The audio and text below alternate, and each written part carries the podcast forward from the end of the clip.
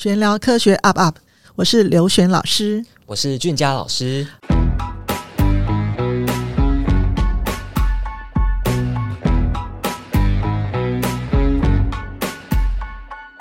好，我们今天第二集，我们再再度很光荣的请到吴思谦同学跟严子乔同学。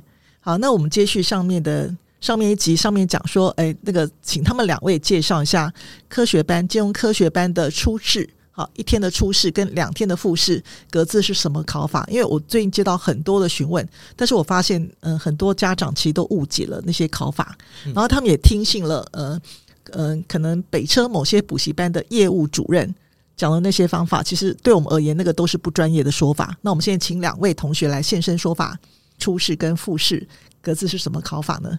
那我先讲一下好了。好，我觉得初试它其实就是考。很自然的部分，它就是考你的广度，它就是会有很多不一样的。像我们这一次，它就是会有很多不同面向，然后一些小小的东西。但是其实它前面都还是会有一些引导，所以你只要能读得懂，然后呢有大概有一些了解，你就可以很初试，大概就可以有不错的表现。那思谦要不要先讲一下复试？我觉得待会我们可以再讲深入一点，因为像刚刚讲到初试，我觉得就一定很多人满头问号，就是啊，那是不是我要开始读高中的东西了？我是不是要超修了？这个我们等下再来讲。那复试是怎么考呢？复试的话就是两天嘛，那它都会有各就是有就是各式的实作，但是它实作不一定是指全部都是实验，它也有很多是要手写要。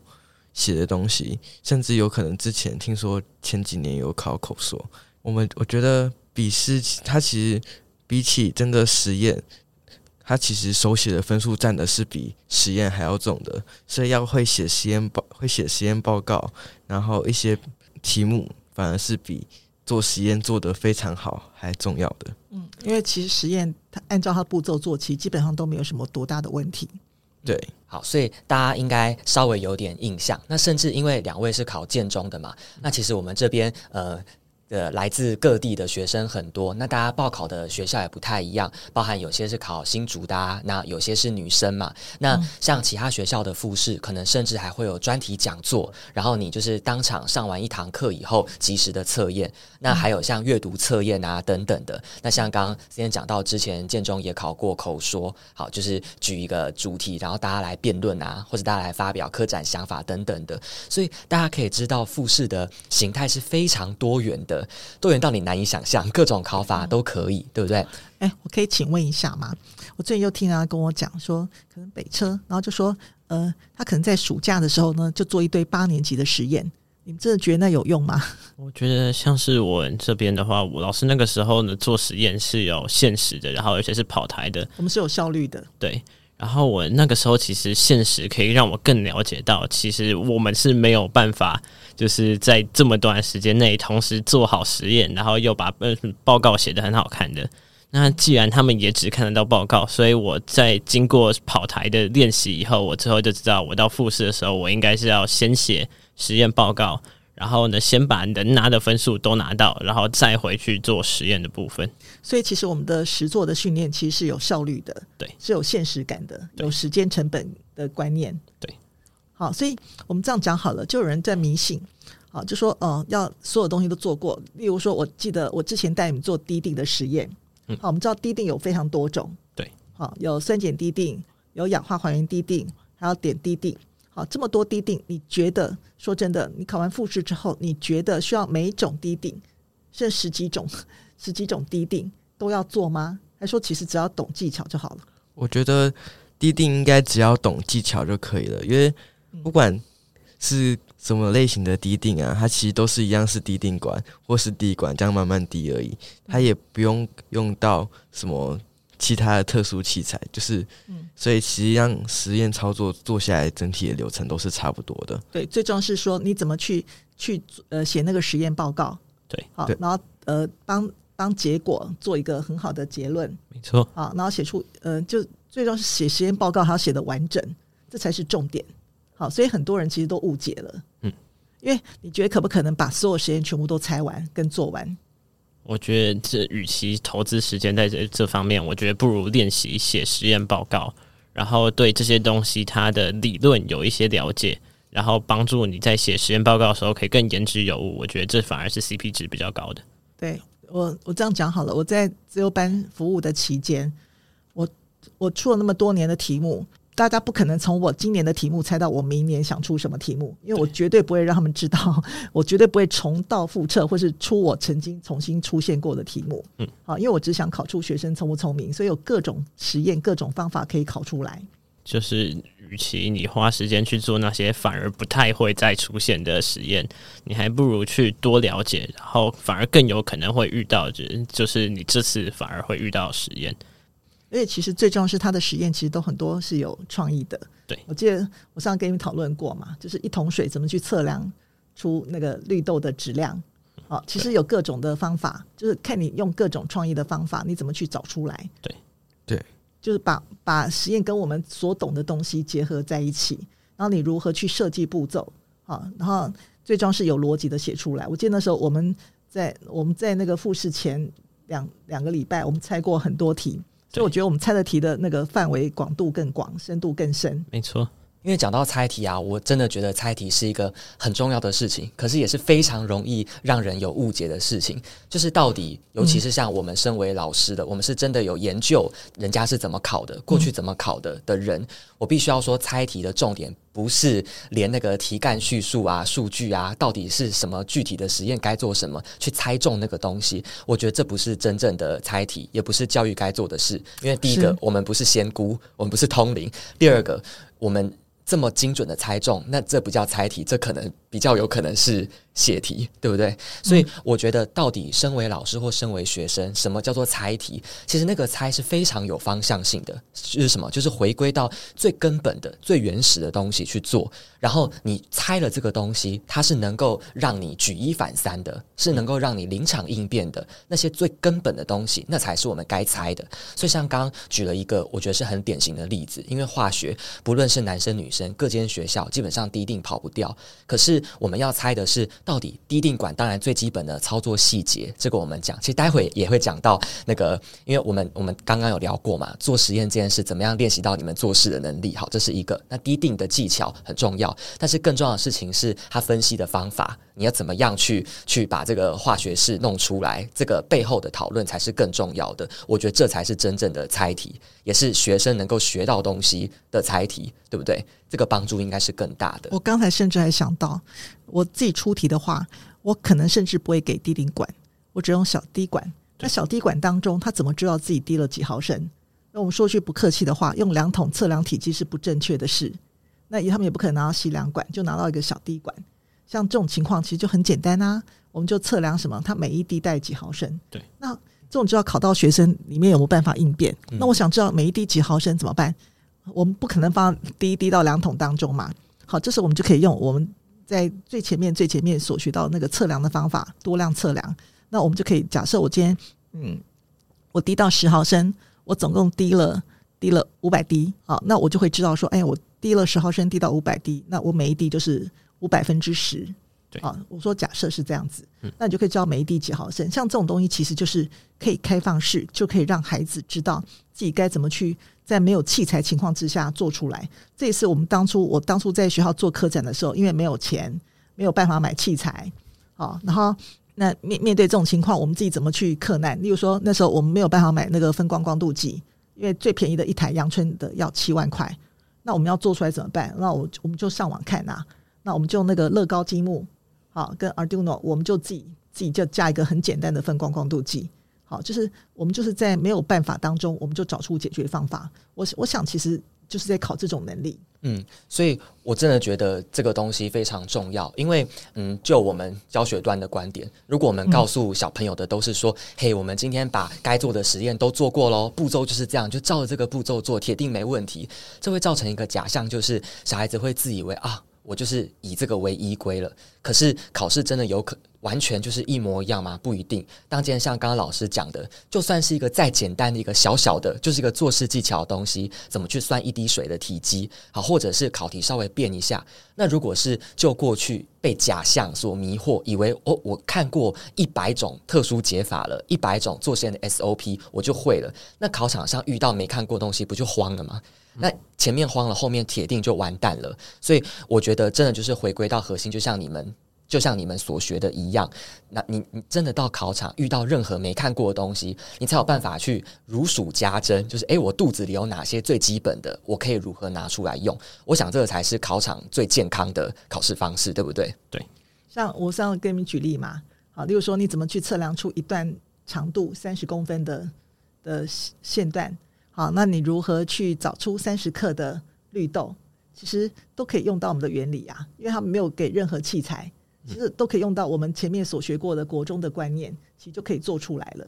好，就像第一个就是跟蛋白有关，第二个可能就是跟阿基米德的浮力的原理有关。好，所以其实这种就是看看你的怎么去想这个东西，这种就是要大量的去刺激，应该叫刺激我们的海马体吧？嗯，还是杏仁核？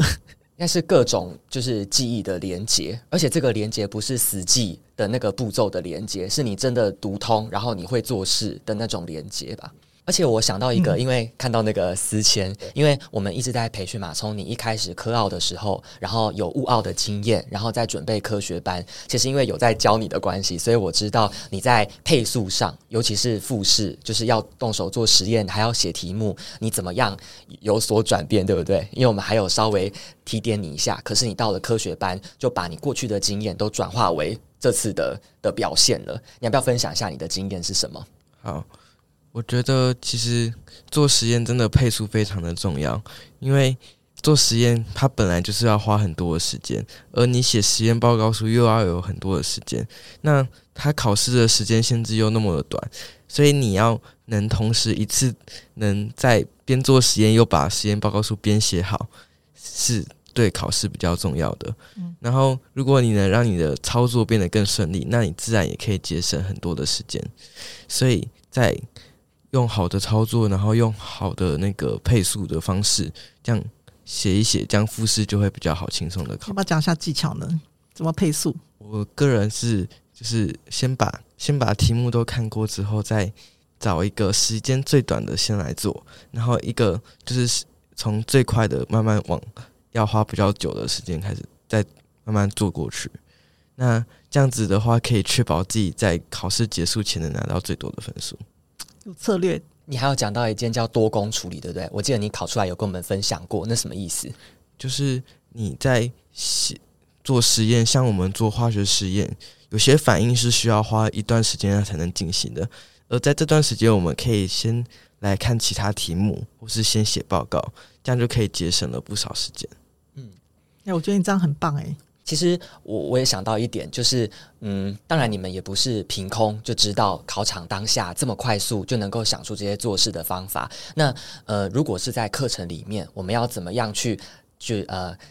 提前有这个经验，或是要怎么样训练，才能够让你们具备这种多工处理的能力？因为我想，第一个是我们在讲实验的时候，是不是把所有的细节，为什么要先做这个步骤，再做下一个步骤，这个顺序的连接，你们是非常清楚的，对，对不对？这个其实不是只有科学原理的问题，还跟你如何做事情，你要如何在短时间内做完 N 件事情，同时做，这是不是也有很大的关系？嗯，我想。如果就像一直回到我们刚刚讲的，如果我们在很短的时间内做了 N 个实验，感觉要把世界上所有实验都做遍了，那哪有时间去精雕细琢每个实验要怎么把它做得快，然后做得有效率？这个我想它是需要时间培训的，对不对？对，嗯，其实我觉得这个牵扯到不是只有实验能力而已，我觉得牵扯到在想一件事情的时候，就是我们在我那时候我记得在复试期间。我在教你们说怎么去想一件事的完成度。我举一个很好笑的事，记不记得是某位同学在擤鼻涕？嗯，然后我就他 为了擤鼻，我举个例啦，我只跟他举例说，你为了擤擤擤一次鼻涕，你就要出来，同学就要让一次位，然后你就擤一次，然后再掉到垃圾桶当中。我跟他说，你为什么不节省时间？例如说，你就把一包卫生纸好跟一个塑胶袋放那边，你就擤完之后，然后一天一天之后。然后到一天结束的时候，这时候再一次丢掉，这样就可以不用站起来。就是说，做所有事情，其实要先想到你做事的效率。就我讲过，我们今天在算很多东西成本的时候，我们我们都只注重到金钱成本，但是从来没有注意到时间成本。因为我觉得时间成本做有效率事是一件很重要的事。就像刚才你们不在讲过说，说你们在读书、在准备学校考试，跟在准备科学班考试的时候，是如何做中间是最最有效率的安排。那同样的，这个复试这个实作其实也是这种情况嘛。像思谦刚才讲到是，是我之前有跟你讲过考试的经验，叫考试的时候跟读书不一样，考试一定要拿到最大的分数。对，啊，不管那个分数简单或不简单，是啊，也不用去跟难题拼了。嗯，好，我我应该有讲过这个这个方法嘛。好，那刚刚我们分享了蛮多复试的部分。好，那现在呢，我们稍微那个时间再倒带一下，因为考复试之前，初试要先过，对不对？嗯、那初试要怎么准备呢？是不是真的高中三年的东西学完，初试就会高分？以你们的经验，你们觉得是如何？我自己觉得是初试的题目，现在其实好像是以阅读理解为主，就是。它这个东西，它其实前面都会有一段，就是已经是引导告诉你，所以你只要有基础的概念，然后配上你读得懂这个引导，那其实你后面的题目就大概都会做了。嗯，所以其实后来我们自有在我们的课程当中，我们有强调阅读理解对的教材，对，我们还有特别去练习要怎么读懂这些科学的阅读的文章。嗯，思谦呢？我觉得初试的准备，它其实。也没有说是真的是全部都是高中的东西，有些就只是国中的观念再稍微转一下而已。所以基本上你只要练习，真的就是想办法去思考，那去思考如何把一些国中的知识运用在这些题目上面。其实最重要是学会活用，嗯，对，呃，而不是说只是只是呃，你听过一些高中名词，然后你记住这道题的做法，因为我们都知道一件事，就是那个做法特殊解法是背不完的。好，所以我有时候在听到他们跟我讲说什么特殊解法的时候，其实我都非常的不太不太高兴的原因，是因为我觉得最终是应该回到最原始的观念嘛。好，不应该背特殊解法，因为特殊解法是背不完的。嗯，其实我觉得这件事情真的要好好的跟大家分享，嗯、因为大家可能太过于习惯，觉得我要找一个最速解来拼科学班这件事，就是去找高中老师，然后就是把高中的东西全部啃完。那我为什么觉得这件事情一定要好好的跟大家说？是因为我会觉得这个东西对孩子来说的挫折感会很高，你等于是让他就是。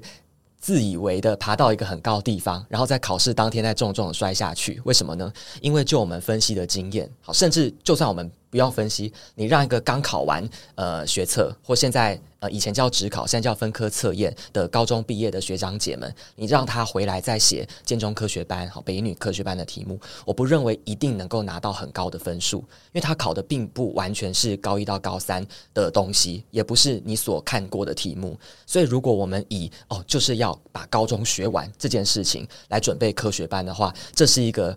假象 又是一个假象，这是一场骗局。我因因为有点激动，我真的认为，如果是听信这样子的方式去学习的小朋友，他到考试当天真的会有很深的挫败感。而且，我觉得准备科学班，为什么我们要？我们之后还会有很多集在聊科学班这件事情，这么的重要，这么需要跟大家分享，是因为这是这么难得的机会，在国中这个年纪就有一个比较进阶的挑战，让你们去看怎么样面对自己的问题，然后找出解法来。这个经验是很重要的，是很难得的。它甚至可能影响你后面人生遇到困难的时候，你会选择什么方式去应对它。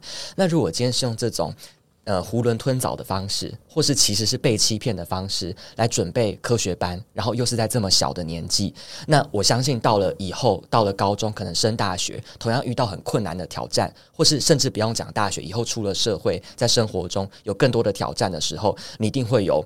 就是你，你从来没有克服困难过的经验，那你又何来克服困难的勇气呢？嗯，所以我觉得这件事情一定要好好的跟大家说。就是我们会希望大家，呃，经过这个训练之后，能够把路越走越宽广，能够让我们的视野、我们的天空更广阔。好，最后成为是有能力的人。因为我想，我们教育的目标，并不是只是一个，呃，我想我从头到尾我都有跟你们在强调过，我的理念是，都不是说只是让你考上建中、考上科学班。我说那之后怎么办？而是我们之后还能够把能够发展我们自己的潜力，好，甚至有国际观，我觉得这是比较重要。如果今天一心一意，每天就只是想说我一定要考上，我要怎么样，然后有几 percent 的几率，我觉得这是很可悲的一件事。因为我们都知道一件事，理工科人都知道海森堡测不准原理，也会有误差。那我觉得。如果敢讲百分之百，这个这个就很奇特，因为我觉得从数据上来讲不对啊。因为我我听过有这样跟我描描述某补习班，他说他们可以百分之百。我说那他们的报考人数超过三十个人啊，为什么会报百分之百？那其他人不是人了吗？这个从学理上来讲就不太精确嘛。所以我讲的东西说，其实我觉得，如果说今天呃，如果说像他们两个讲的一样，我觉得最重要是他们享受这个过程，在这个当中很愉快的学习，我觉得其实就会发挥最大的实力，就是无心插柳柳成荫。对，好，我觉得这是我自己教那么多学生，我感觉到。但如果说今天只是呃，可能从从小就开始，呃，从一年级开始就是不断的在准备，好，那我觉得这种情况就会把自己的眼光限狭隘，因为我们知道学术的研究不是只有写题目而已，还有很多的，因为我们自己在做做论文、做研究的时候，还需要很多能力来配合。如果每天只是写考卷的话，我觉得这是非常可悲的一件事。所以我常把这种人比喻为天长地久有时尽。嗯，总有一天会到尽头。嗯，而且既然讲到这个呢，就来谈到那个考试当天你们的心态，对不对？因为其实呃，待会你们分享当时的状况是什么？但是我记得呃，我跟刘老师在你们考前的几堂课就一直在告诉你们说，你真正坐在考卷前面遇到不会写的题目的时候，你到底要怎么样？你要觉得自己被扣分了，现在就像刚老师讲的，扣了几 percent 的分了吗？还是说啊，我为什么坐在这里？我为什么要考科学班？因为我很喜欢科学啊，所以今天遇到难的东西也没关系。科学本来就无远弗届，怎么可能你都会？那今天遇到它了，我回去查一查，我搞懂了，诶，那这不也是一件很好的事？这是健康的心态，对不对？那你们呃，在考试当天的时候，包含初试一开始，然后到后面复试的时候，你们怎么样调整自己的呢？然后当时遇到了哪些状况？要跟大家分享一下？因为我比较好奇子乔，我记得你初试的时候考试。嗯呃，结果出来的时候，其实你也不满意，我也不满意。对，但你到复试的时候考得非常好，嗯，好，就好像比初试好非常多。对，好，那你是怎么去调整你的心态的？我觉得我初试的时候那一天一开始就是早上是先考数学科嘛，然后因为数学科就有比我预期的还难，然后我自己当下我觉得我有受考试的考场那个氛围的影响，所以其实我那个时候反而得失心有一点跑出来了。然后我自己也觉得有影响到我的表现，可是到后来就是复试的时候呢，因为就是复试前一天晚上，我有在跟老师去聊一下，特地找你再聊一下天。然后呢，老师也帮我提点一下一些我的问题，然后就是当天晚上，然后也就改了，然后思考了一下，然后也把这些老师跟我讲问题去做了一些吸收以后，我隔天其实是保持着一种就是我都已经到复试了。然后我我现在也已经清楚我的问题了，那我就只要就是来这边快快乐乐的把这个复试考完，然后呢不要犯我那些问题，其实就 OK。我这一次的我就觉得我学到了很多了，所以我复试的时候其实抱持一个就是以一个学习的心态去考的，然后结果就是分结果当然出来就是反而好很多这个样子。嗯，思谦呢？我那时候考试就是觉得。自己都有准备了，然后也准备到一定的程度了，那就是想办法尽量去考嘛。然后考得好不好就算了，反正就是拼了全力，然后想办法拿最高分。那有没有拿？就是拿到最高分，就算没有上，但也是一件很好的事情。所以那时候就是抱持了这种心态，然后就是考。虽然其实考试的时候还是会有点紧张，但是。只要克服紧张，基本上就没什么太大的问题。但我从你表情看不出来啊，你的表情都从容，你的表情看起来就是最最轻松自在的，对，很稳嘛，对不对？所以我觉得真的很难得，就是你刚刚讲到一个，我觉得很感动诶，就是即使这是一场考试，甚至可能大家都觉得跟升学有关，可是你是保持着学习的心态在参与初试那一天，然后复试那两天的过程的，我觉得这是一个很好的、很好的的学习。嗯，因为其实我跟你们分享过，我们经历过大小的考试战役。那其实我觉得，就只有第一场就觉得吓到，但实际上是后来发现，大家都只是人而已，他也没有比我多一个眼睛或多一个鼻子。那我觉得就是发挥发挥平常心去考试。我那时候跟你们分享过嘛？对，好，那后来好像有跟你们讲冥想的经验。瑜伽 冥想、腹式呼吸法的一些经验，那其实也是我们自己的考场上的一些一些嗯大大小小战役得到的结果。好，所以我们呃。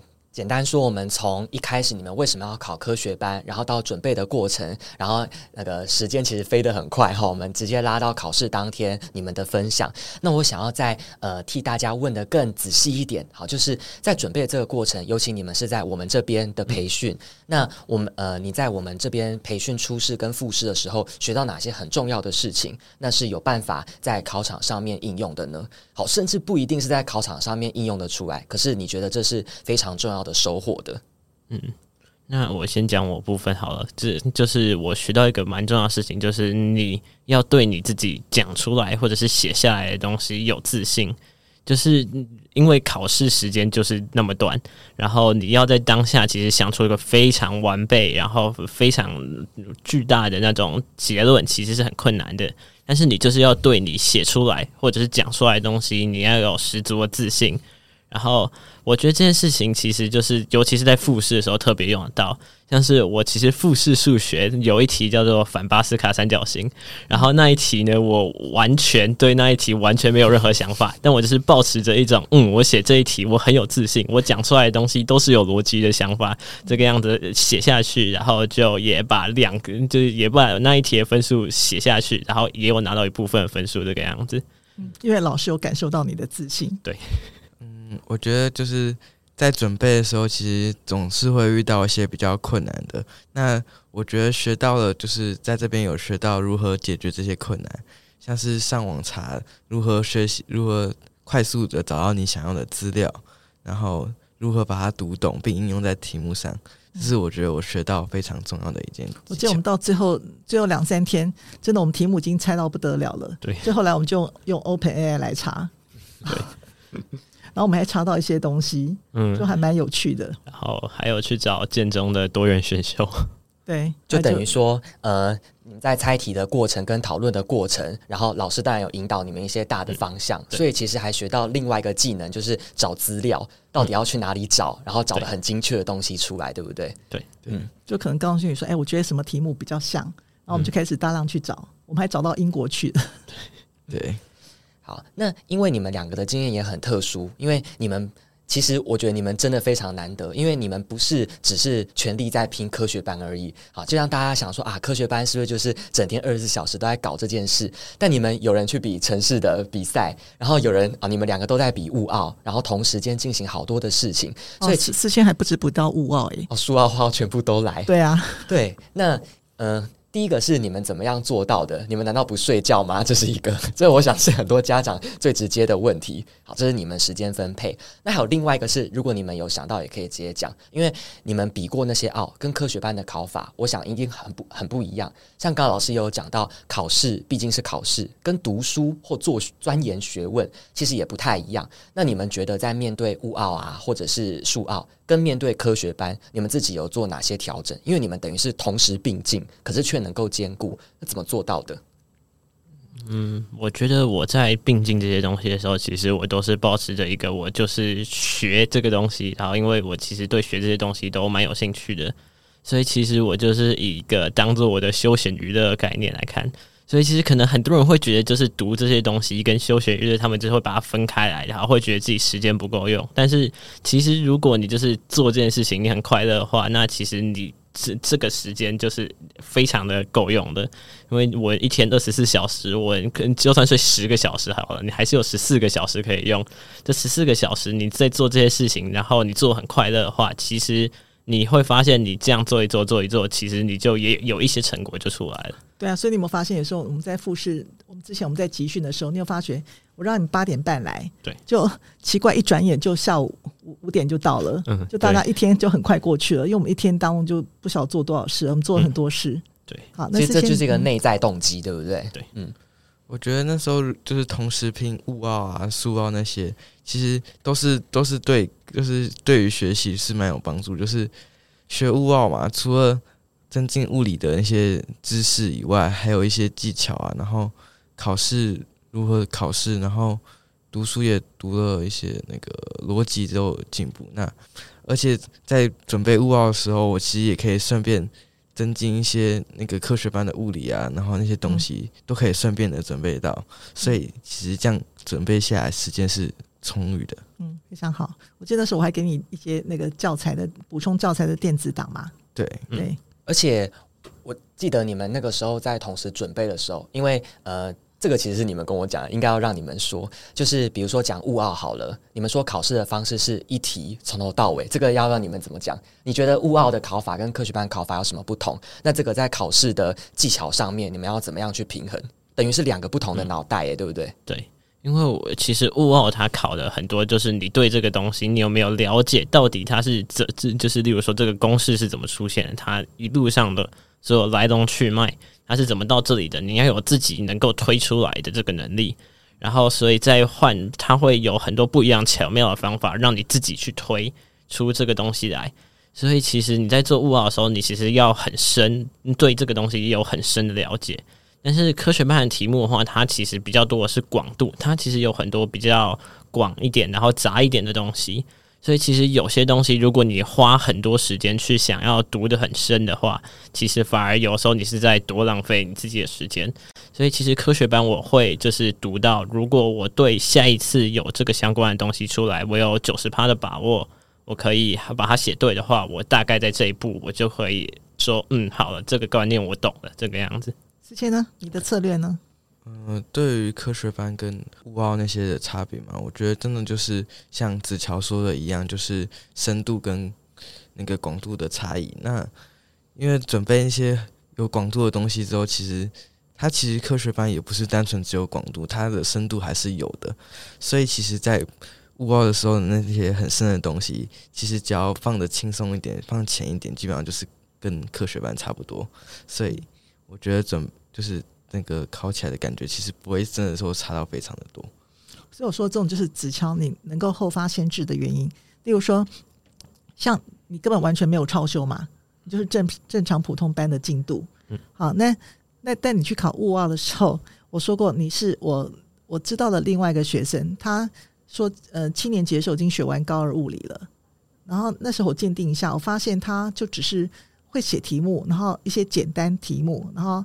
然后一些用特殊做法，但是你在问他原理跟观念的时候，他是讲不出来的，他就只是会背公式。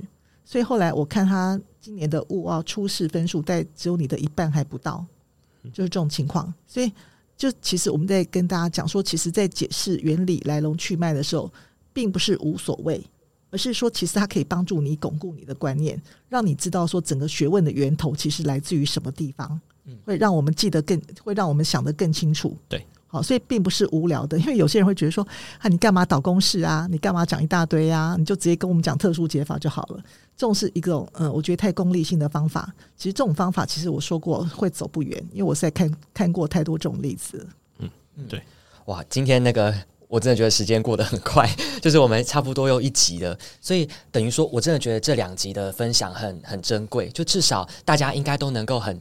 就是很诚恳的感受到，就是在准备科学班的这个过程，其实两个就是最佳的例子。我们并不是只以科学班为目标，然后盯着它去冲。在这个准备的过程，其实有更多更难得可贵的的收获的学习，就包含我们讲到刚刚讲到做事的方法，然后还有就是我们要如何学习这些进阶的东西，怎么样把前因后果、把它的脉络真正去正视它、去了解它。我想这个是最难得的。好，那我们后面还有更多丰富的分享。那我们这一集就先到这边喽。好，跟大家说拜拜，拜拜。